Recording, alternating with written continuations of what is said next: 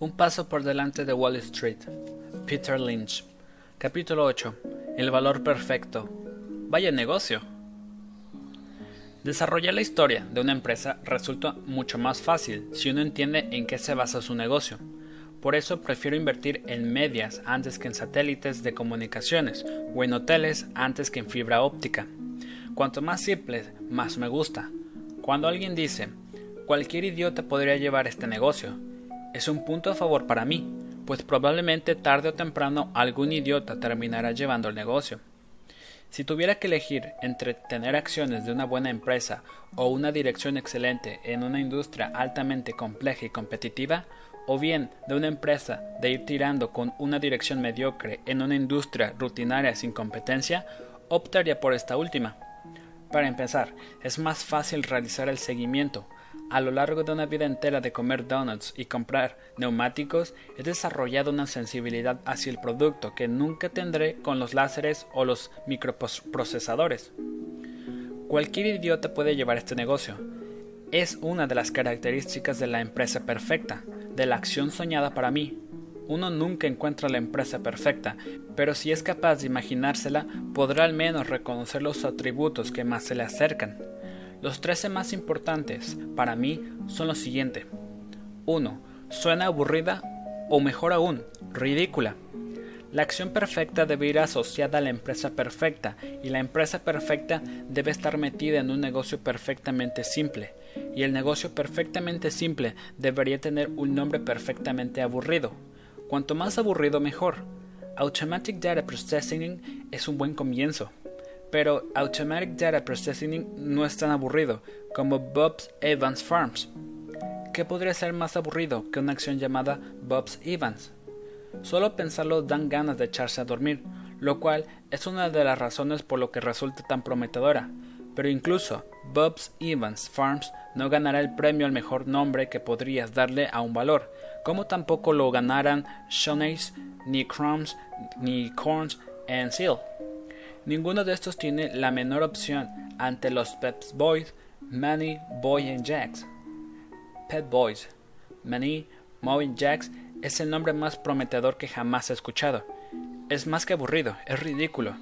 ¿Quién querría poner dinero en una empresa que suena como los tres chiflados? ¿Qué analista o gestor de cartera de Wall Street en su sano juicio recomendaría un valor llamado Pet Boys, Manny, Moe Jack?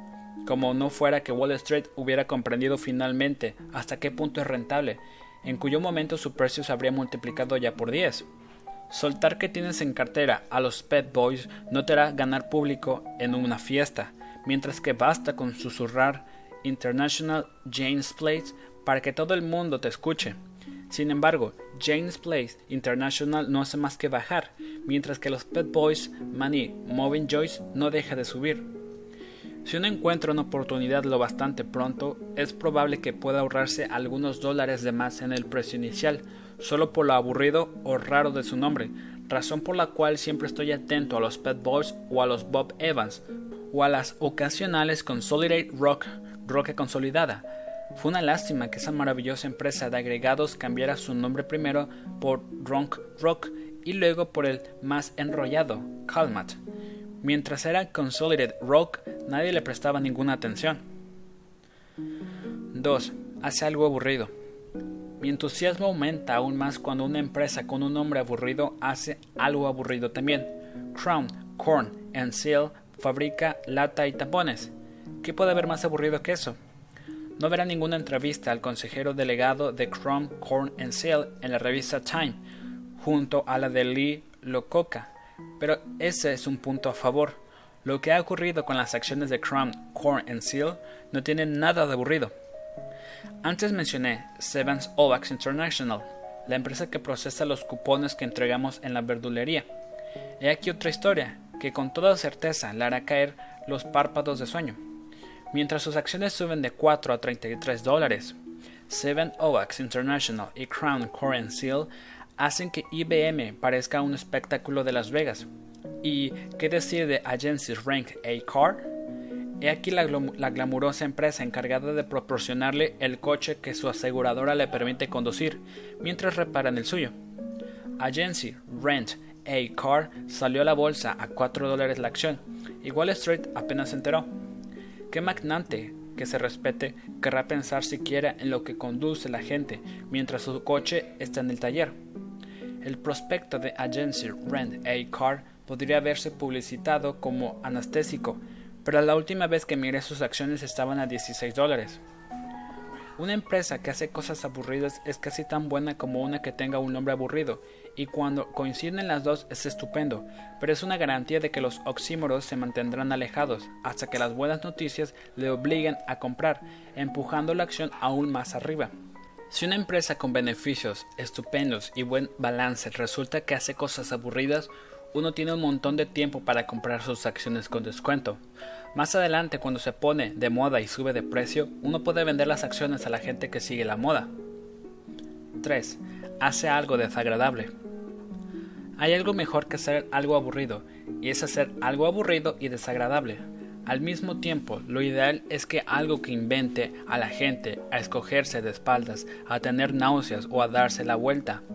Tomemos el caso de Safety Clean, por ejemplo, es un nombre prometedor para empezar. Cualquier empresa que ponga como K donde debería haber una C merece ser investigada. El hecho de que Safety Clean estuviera relacionada tiempo atrás con Chicago Road High también es favorable. Safety Clean va de gasolinería en gasolinería ofreciendo los servicios de una máquina que limpia las piezas grasientas de los motores. Eso permite a los mecánicos ahorrarse tiempo y la molestia de limpiar las piezas mano en un balde de gasolina, y las gasolineras están encantadas de pagar por el servicio. La gente de Safety Clean se pasa por el lugar periódicamente para retirar los residuos de grasa y gasolina de la máquina y lo llevan a la refinería para que sea reciclado. Este proceso se repite una y otra vez y nunca verá un miniserie sobre el tema en televisión. Safety Clean no se ha dado por satisfecha con su botín de piezas grasientas de automóvil.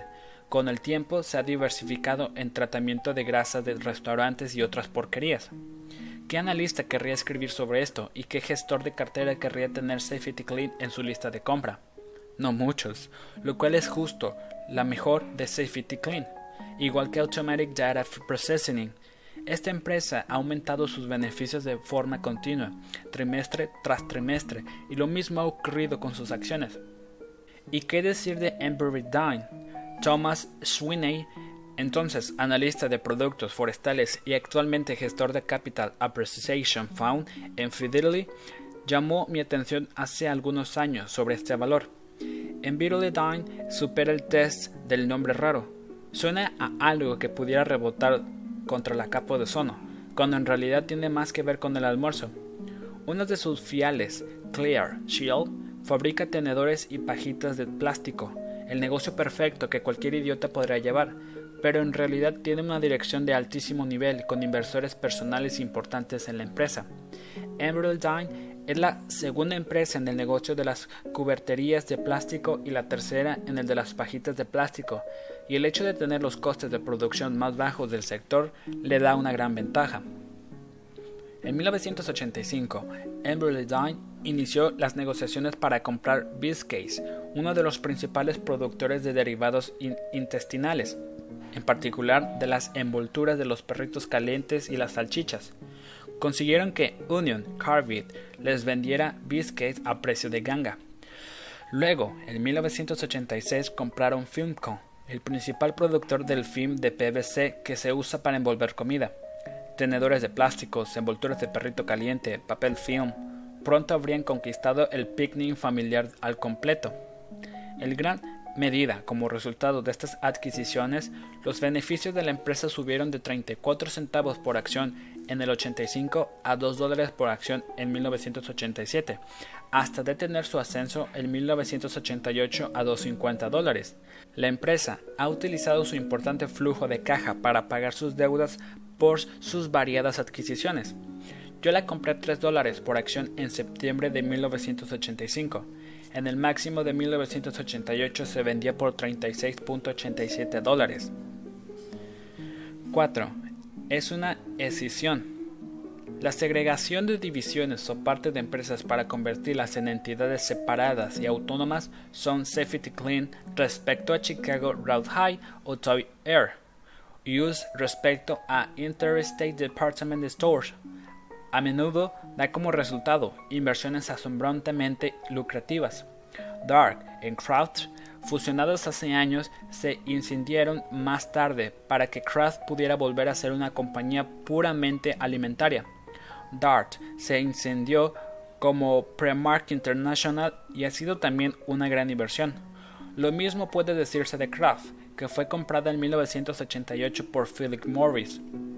Las grandes empresas matriz son reacias a segregados divisiones suyas que luego puedan encontrarse con problemas, ya que eso les dará mala publicidad. En consecuencia, las partes incididas normalmente tienen buenos balances y están bien preparadas para triunfar como entidades independientes, y en cuanto obtienen su independencia, la nueva dirección, libre para tomar sus propias decisiones, puede recortar costes y adoptar medidas creativas para mejorar los beneficios a corto y a largo plazo.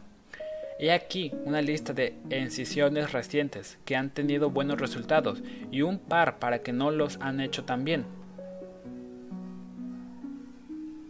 La literatura que se envía a los accionistas para explicar la encisión resulta casi improvisada, poco atractiva e injusta con la nueva empresa, más aún que los informes anuales habituales. A menudo, las encisiones no se entienden y reciben escasa atención por parte de Wall Street. Por regla general, los inversores reciben acciones de las nuevas empresas como prima o dividendo para tener en cartera acciones de la matriz y las instituciones sobre todo tienden a menospreciar dichas acciones como calderilla o dinero encontrado. Todo eso son presagios favorables para esos valores. Este es un terreno abonado para el accionista aficionado, sobre todo en medio de la reciente fiebre de fusiones y absorciones. Los blancos potenciales de las absorciones hostiles luchan muchas veces contra los asaltadores corporativos a través de la venta o la encisión de partes de la empresa. Luego se convierten en valores cotizados separadamente. Cuando una empresa es absorbida, sus partes son a menudo vendidas para obtener liquidez y se convierten a su vez en entidades separadas en las que se pueden invertir. Si usted oye hablar de una encisión o recibe acciones de alguna empresa nueva creación, ponga en marcha inmediatamente una investigación para ver si debería comprar aún más. Un mes o dos más tarde de que se complete la encisión, compruebe si la nueva dirección invierte con fuerza en el proyecto. Ese le confirmará si ellos también creen en las perspectivas de la empresa. La mejor encisión de todos los tiempos fue la de NTT, que resultó en la creación de las Baby Bell, Ameritage, Bell Atlantic, Bell South, Ninex, Pacific Telesis, Southwestern Bell e USA West.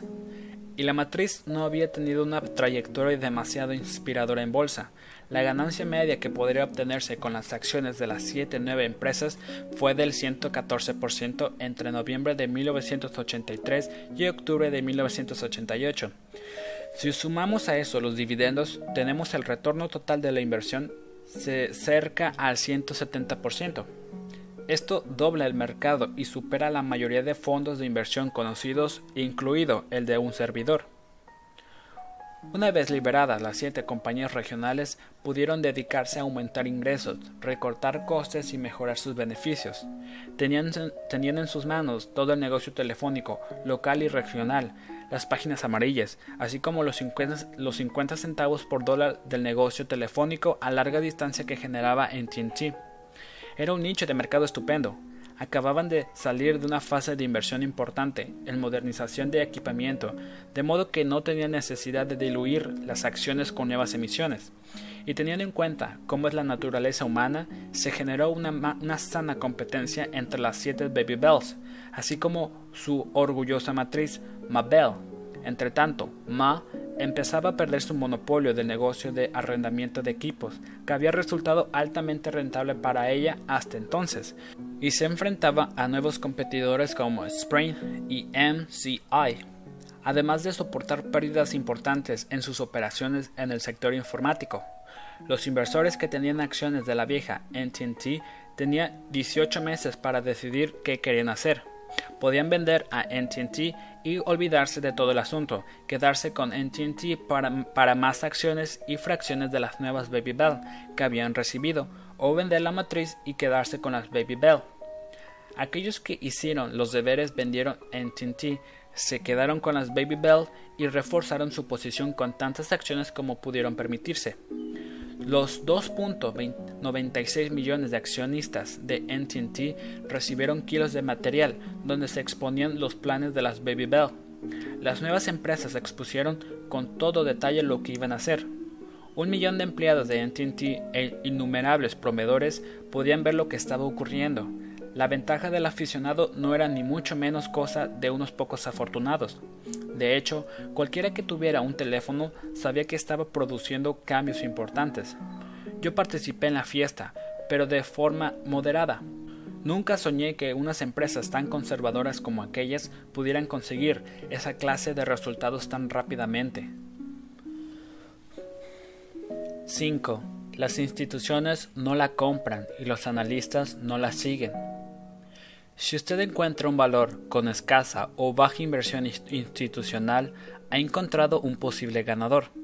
Encuentra una empresa que ningún analista haya visitado jamás o cuya existencia no sea reconocida por ningún analista y tendrá un ganador por partida doble. Cuando en una empresa me dicen que el último analista pasó por allí tres años atrás, apenas puedo contener mi entusiasmo. A menudo ocurre con bancos. SNL y compañías de seguros, pues hay miles de ellas y Wall Street solo sigue las pistas entre 50 y 100. También soy un entusiasta de las acciones que fueron populares en sus días entre los profesionales, pero que ahora han caído en desgracia, como ocurrió con Chrysler y Exxon, cuando estaban abajo de todo, justo antes de que empezaran a remontar. Los datos sobre las carteras institucionales están disponibles en las siguientes fuentes: Baker's Institutional Holdings Guide, Nelson's Directory of Investing Research y en Spectrum Surveys, una publicación de CDA Investment Technologies. No siempre es fácil localizar estas publicaciones, aunque puede encontrar información parecida en Value Line Investment Survey o, en los informes sobre acciones de Standard Poor's, sobre conocidas como TRS Sheets, en ambos casos accesibles a través de cualquier broker. 6. Circulan rumores sobre ella. Está envuelta en asuntos de residuos tóxicos y o la mafia. Resulta difícil imaginar un sector económico más perfecto que la gestión de residuos.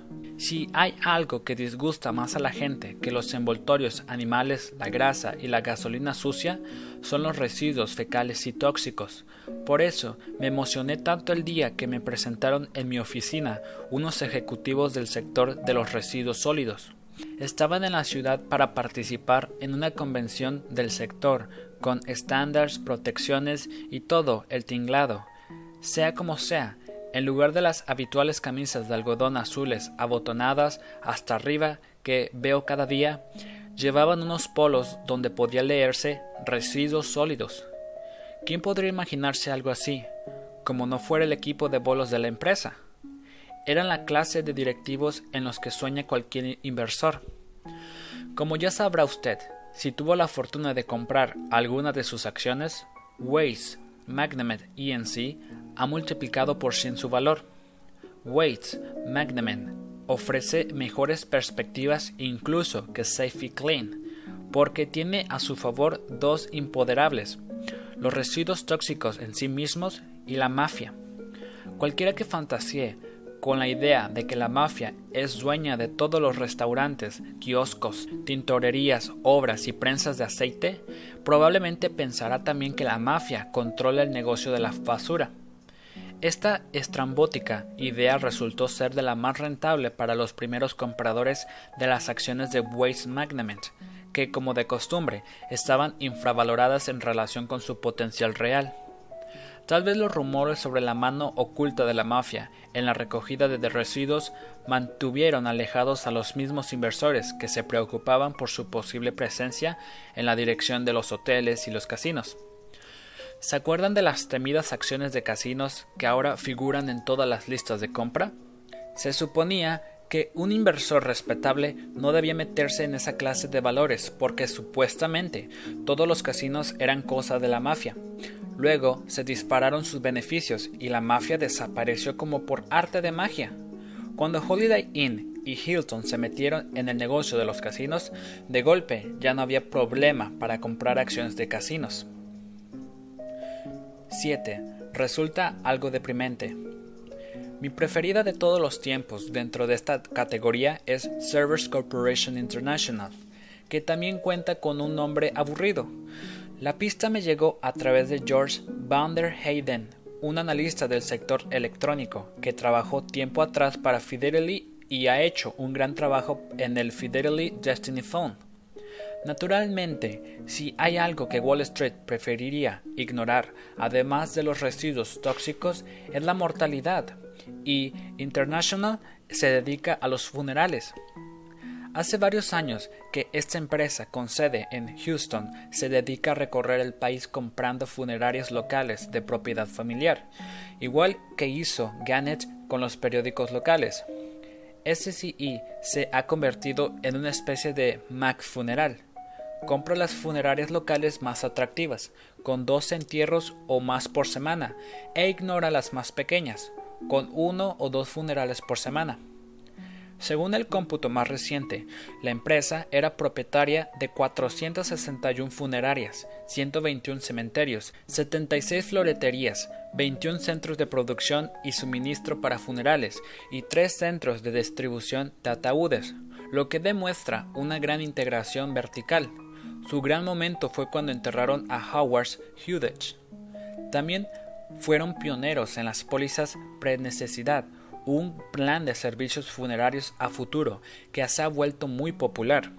Gracias a él podemos pagar nuestro servicio funerario y nuestro ataúd ahora, mientras aún podemos permitírnoslo, de modo que nuestra familia no tenga que hacerlo más adelante. Si para cuando necesitamos el servicio funeral el precio se ha triplicado, mantienen los precios antiguos. Ese es un gran negocio para la familia del finado y aún mejor para la empresa. International obtiene el dinero de sus pólizas prenecesidad ahora, lo, lo que supone una enorme liquidez. Si vende pólizas de este tipo por valor de 50 millones de dólares cada año, la suma ascenderá a miles de millones de dólares para cuando se hayan celebrado todos los funerales. Últimamente han ido incluso más allá de su propia actividad para ofrecer pólizas prenecesidad a otras funerarias. A lo largo de los últimos cinco años, las ventas de pólizas de servicios funerarios han aumentado en un ritmo del 40% anual. A veces ocurre que una buena historia termina con un golpe de afecto extraordinario, con una carta valiosa que sale inesperadamente del mazo.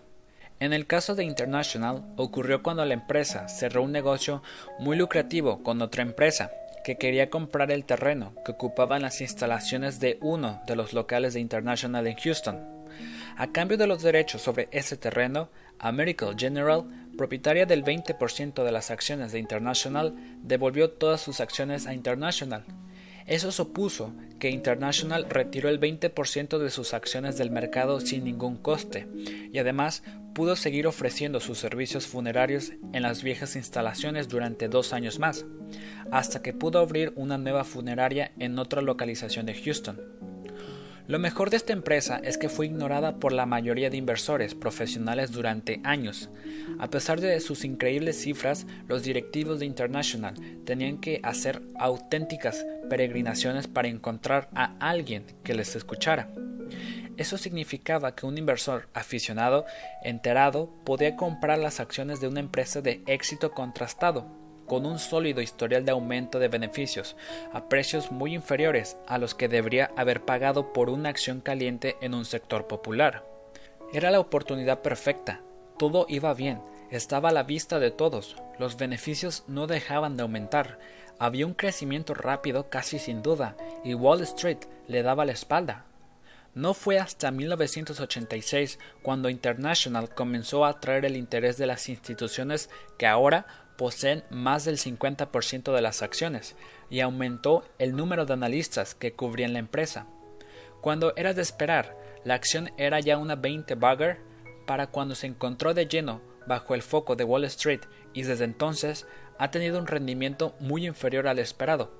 Además de la carga que supone una elevada inversión institucional y una amplia cobertura por parte de los brokers, la empresa se ha visto afectada en los últimos años por la entrada en el negocio de los ataúdes a través de dos absorciones que no han contribuido a los beneficios. Por otro lado, el precio de las funerarias y los cementerios de calidad ha subido en picado y la venta de seguros prenecesidad ha crecido menos de lo esperado. 8. Es un sector sin crecimiento. Muchas personas prefieren invertir en sectores de alto crecimiento en medio de un gran redoble de tambores. No es mi caso. Yo prefiero invertir en sectores de bajo crecimiento, como los cubiertos de plástico, pero solo si no encuentro un sector sin crecimiento como los funerales. Ahí es donde se encuentran las mejores oportunidades. En realidad, los sectores de alto crecimiento no tienen nada particularmente excitante, más allá de ir viendo cómo caen uno tras otro sus valores. La moqueta en los años 50, la electrónica en los años 70, la informática en los 80, todos ellos fueron sectores de alto crecimiento en los que gran cantidad de empresas, grandes y pequeñas, fracasaron en su intento de prosperar durante demasiado tiempo.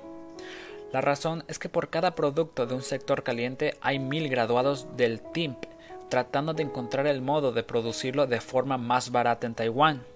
Tan pronto como una compañía de software diseña el mejor procesador de texto del mundo, 10 competidoras se gastan 100 millones de dólares para diseñar uno mejor y estará en el mercado en 8 meses. Eso no ocurre con los tapones, los cupones, la retirada de grasa o las cadenas de moteles. International contaba con la ventaja de que el crecimiento en el sector funerario era prácticamente nulo, el crecimiento en el negocio funerario mantiene un anémico crecimiento del 1% anual en este país, demasiado lento para la gente que busca emociones fuertes y que ha ido a buscarla en la informática. Sin embargo, es un negocio estable y con la base de los clientes más fiable que se puede encontrar. Es un sector sin crecimiento, especialmente uno que resulte aburrido y desagradable. La competencia no es un problema, no tienes que protegerte de rivales potenciales porque nadie más se va a interesar por ello. Eso da margen para seguir creciendo y ganar cuota de mercado cuando haya hecho International con los servicios funerarios. International es propietaria del 5% de las funerarias del país y nada les va a impedir serlo del 10 o el 15%. La próxima promoción de Wharton no va a buscarle las cosquillas a International, del mismo modo que nadie quiere contarles a sus amigos de los bancos de inversión que ha decidido especializarse en la retirada de aceite sucio o de gasolineras. 9. Tiene un nicho. Me compraría mucho antes una cantera local que la de 20th Century Fox, pues una productora cinematográfica compite con otras productoras, mientras que la cantera tiene un nicho.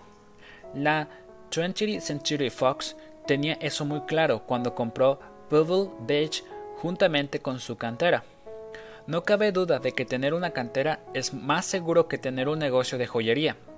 Si uno está en el negocio de las joyas, compite con otros joyeros de toda la ciudad, de todo el estado, incluso del extranjero. Pues la gente que está de vacaciones puede comprar joyas en cualquier parte y luego llevársela a casa, pero si uno es propietario de la única cantera de Brownlink, tiene un monopolio virtual, con la protección añadida de la escasa popularidad de las canteras. Entre profesionales se refieren a este sector como el negocio de los agregados, pero incluso este exaltado nombre no puede alterar el hecho de que las piedras, la arena y la grava son algunas de las cosas menos valiosas que se puede encontrar. Ahí está la paradoja. Todo mezclado, eso se vende probablemente a unos 3 dólares por tonelada, pero el precio de un vaso de zumo de naranja usted puede comprarse media tonelada de agregado, y si dispone de un camión, llevárselo a casa y echarlo en el jardín. Lo que da valor a una cantera es que no tiene ninguna competencia. El rival más cercano dos municipios más allá, no llevará sus piedras hasta su territorio, porque la factura del transporte se comería todos los beneficios. Da igual lo maravillosas que sean las piedras de Chicago. Ningún propietario de una cantera de Chicago invadirá jamás su territorio en Brooklyn o Detroit. El peso de la piedra convierte el agregado en una franquicia exclusiva, y no necesito tener una docena de abogados en nómina para protegerla. Es imposible exagerar el valor de las franquicias exclusivas para que una empresa o para sus accionistas. Inco es el mayor productor mundial de níquel en nuestros días y lo seguirá siendo dentro de 50 años. En cierta ocasión me encontraba al borde de la mina de cobre de Bingham Pit en Utah y mientras contemplaba aquella impresionante cavidad se me ocurrió pensar que nadie en Japón o en Corea puede inventarse un Bingham Pit. Cuando tenemos la franquicia exclusiva de algo podemos subir precios en el caso de los yacimientos podemos subirlos hasta dejarlos justo por debajo del nivel en que el dueño de la cantera más cercana podría empezar a plantearse competir con nosotros. Él aplica el mismo método para poner sus precios.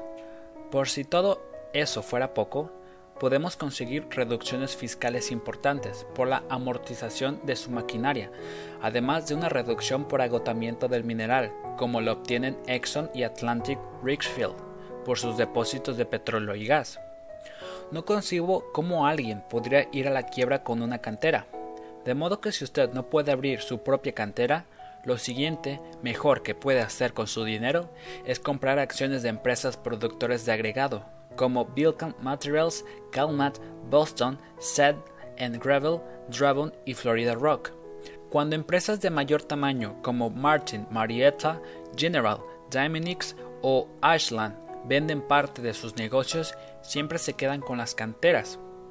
Siempre estoy atento a los nichos. La empresa perfecta para mí debería tener uno. Warren Buffett empezó comprando una fábrica textil en New Bedford, Massachusetts, y pronto se dio cuenta de que no era un negocio de nicho. Las cosas no le fueron demasiado bien en el sector textil, pero a continuación ganó miles de millones para sus accionistas invirtiendo en nichos.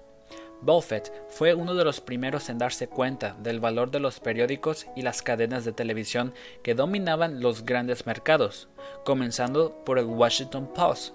Pensando en la misma línea, compré tantas acciones como pude de Line Publication, propietaria de la edición local del Boston Globe, teniendo en cuenta que el Globe concentra el 90% de los ingresos por publicidad impresa en Boston.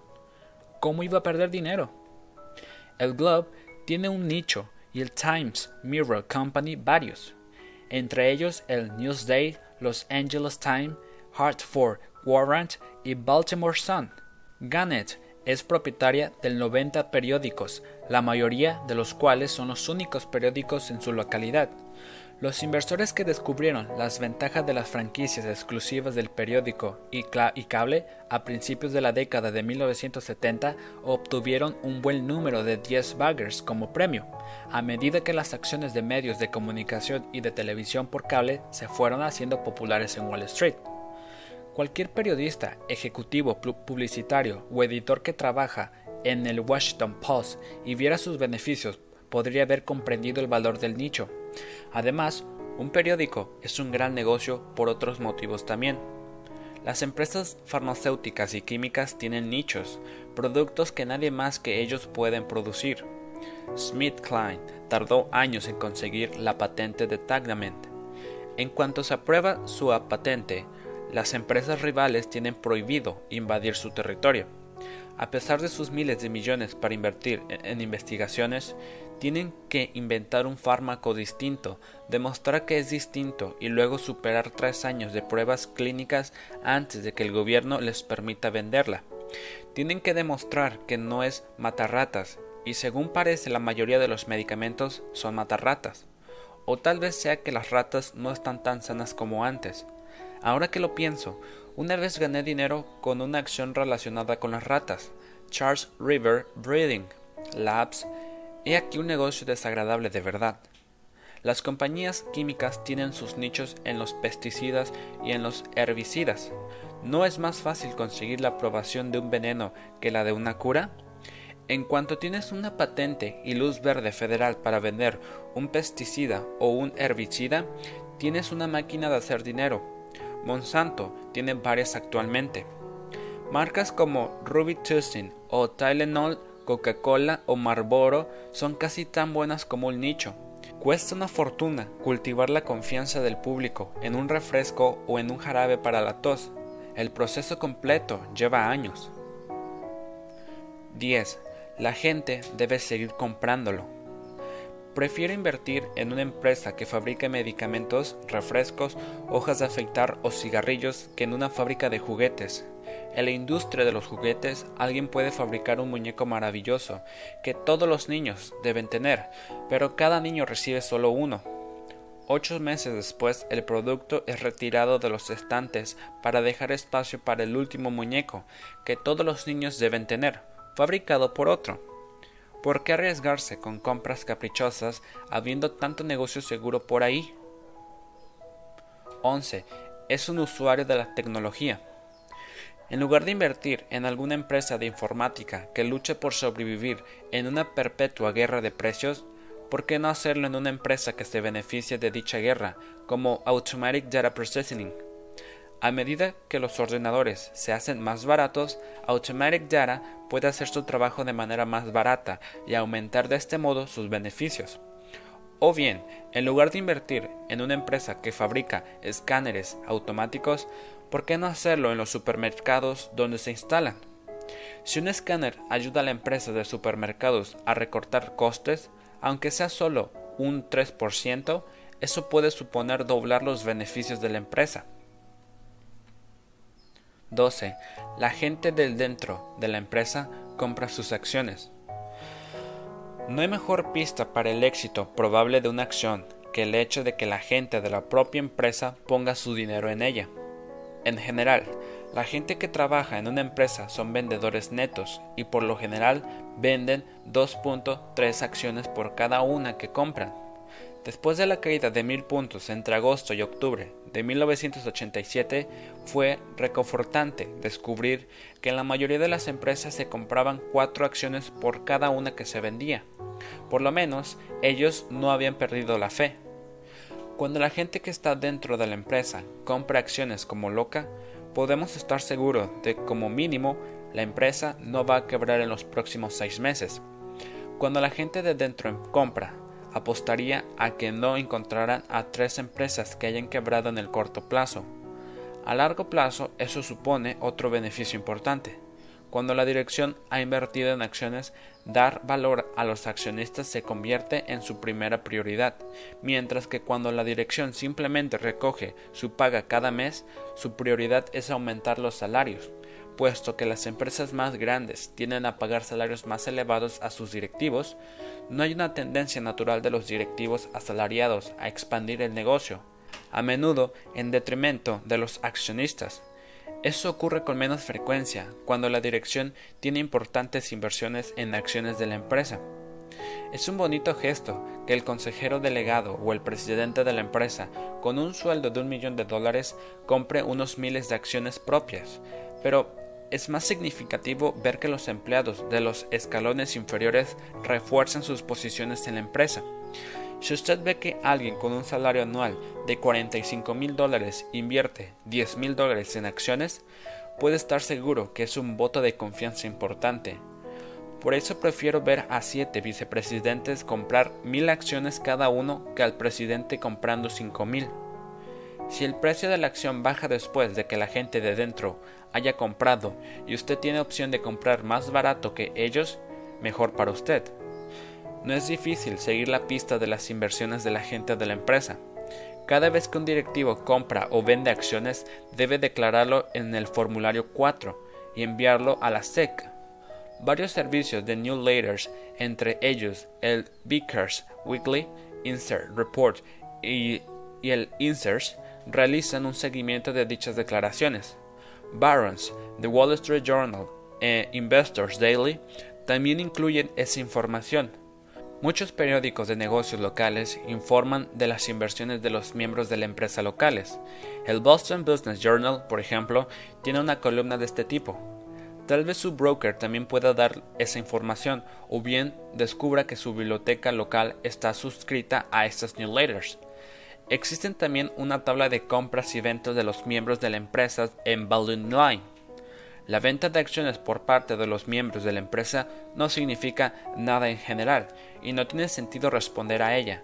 Por supuesto, si tomo nota cuando nueve directivos venden después de que las acciones suban de 3 dólares a 12 dólares, sobre todo si venden la mayor parte de sus acciones, pero en situaciones normales esas ventas no son un signo automático de problemas en la empresa, hay muchas razones por las que un directivo puede vender.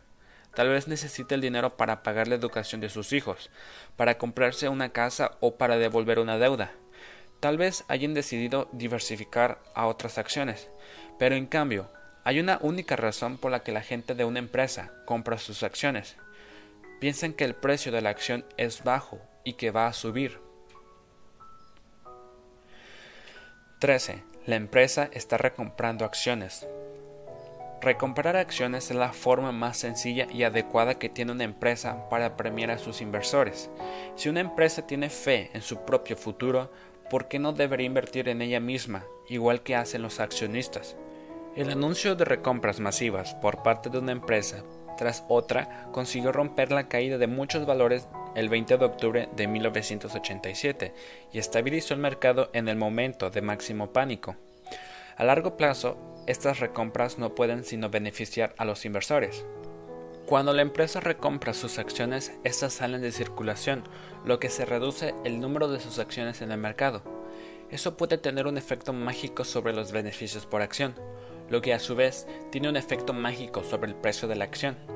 Si una compañía recompra la mitad de sus acciones y sus beneficios totales se mantienen inalterados, eso significa que los beneficios por acción se han duplicado. Pocas empresas pueden obtener esa clase de resultado recortando costes o vendiendo más productos. Exxon ha estado recomprando acciones porque resulta más barato que perforar en busca de petróleo. Encontrar nuevos yacimientos le podría costar a Exxon 6 dólares por barril, mientras que retirar acciones en circulación tiene el mismo efecto que descubrir petróleo a 3 dólares la acción bajo el suelo de la Bolsa de Nueva York. Esta práctica tan sensata era totalmente inédita hasta hace poco tiempo.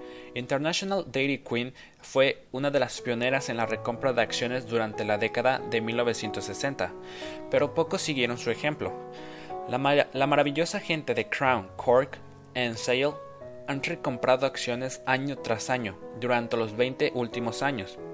No pagan dividendos y sus adquisiciones siempre resultan rentables, pero lo que más incrementa el impacto de sus beneficios es la reducción del número de acciones.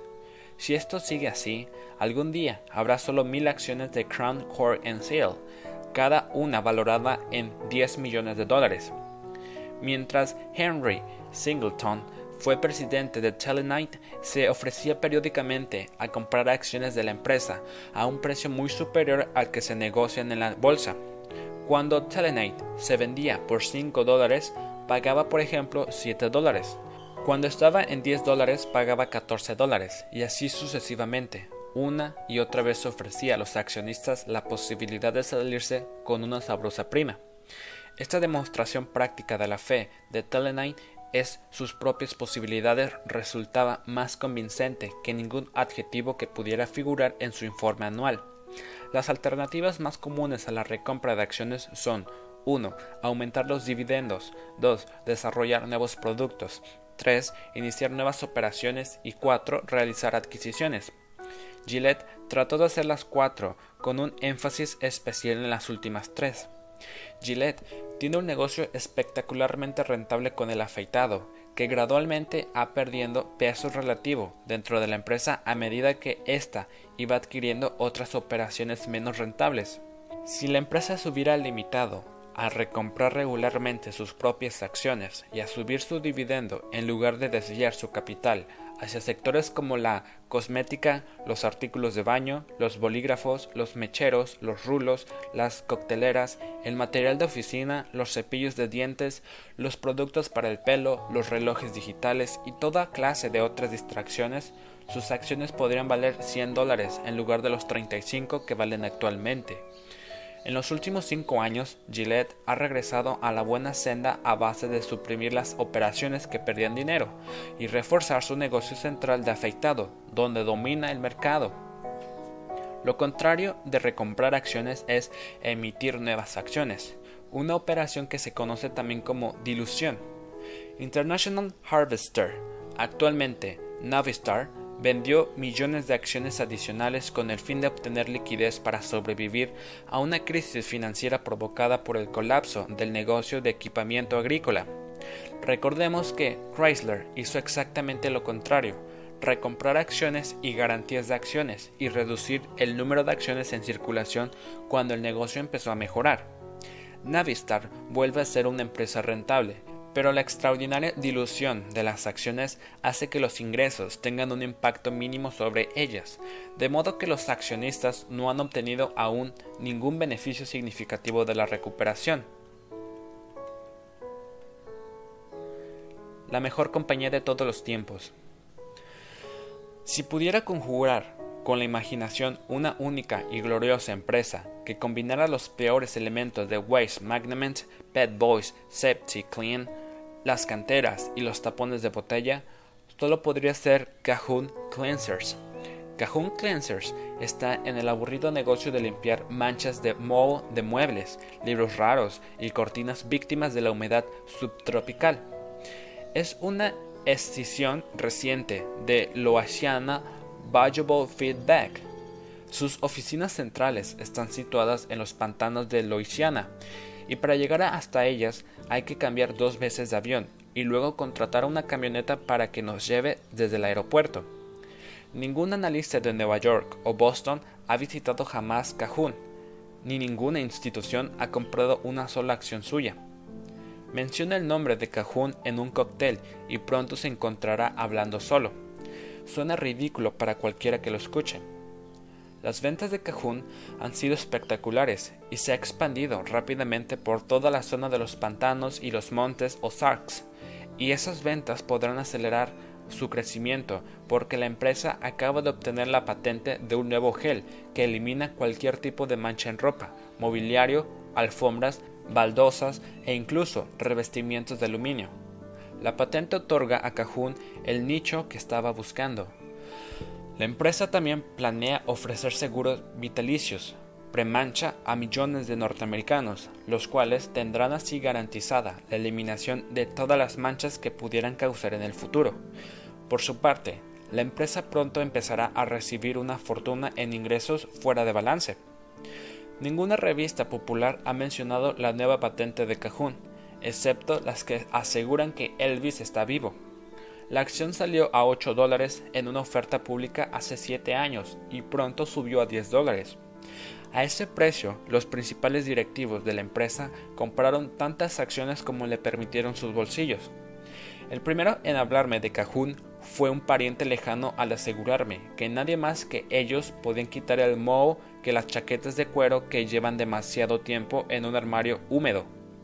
Luego, Hice una pequeña investigación por mi cuenta y descubrí que los ingresos de Cajun habían crecido al 20% anual a lo largo de los últimos cuatro años. Nunca ha tenido un trimestre negativo, no tiene deudas en balance y resistió bien la última recesión. Fui a visitar la empresa y descubrí que un crustáceo debidamente entrenado podría supervisar sin problema la producción de gel en cuestión. Un día antes de decidirme a comprar, Cajun, el renombrado economista Henry Kaufman, había predicho que las tasas de interés iban a subir, y luego el presidente de la Reserva Federal resbaló en una bolera y se hizo daño en la espalda. Dos noticias que dieron como resultado combinado una bajada del 15% en el mercado que arrastró consigo a Cajun. Yo lo compré a 7.50 dólares, 250 dólares menos de lo que pagaron los directivos. Esta es la situación actual con Cajún. No me pellizquen, estoy soñando.